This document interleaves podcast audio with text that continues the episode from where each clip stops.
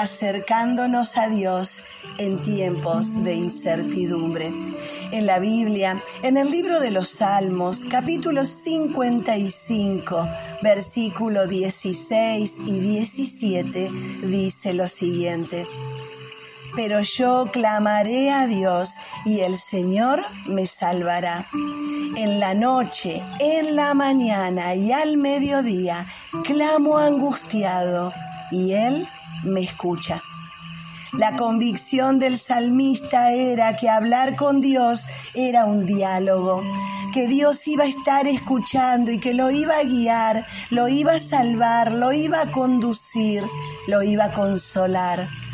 Cuando hablamos con Dios no es un monólogo, no estamos hablando solamente nosotros y hay un, un, ser callado, eh, inactivo, indiferente, escuchando nuestra oración. No, no, no, hay un Dios activo, hay un Dios presente, un papá bueno que quiere escuchar tu pedido y quiere bendecir tu vida.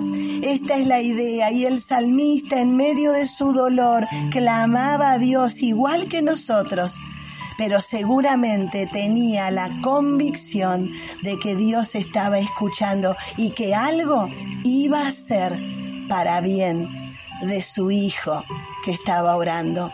Por eso, cuando oremos, oremos con fe. Esto le agrada a Dios. Oremos seguros de que Dios está escuchando y que algo va a hacer por el bien de nosotros. Oramos con fe, oramos creyendo, oramos todo el tiempo hasta que la paz llegue a nuestro corazón. Oramos hasta ver su mano sobre nosotros. Oramos. ¿Por qué?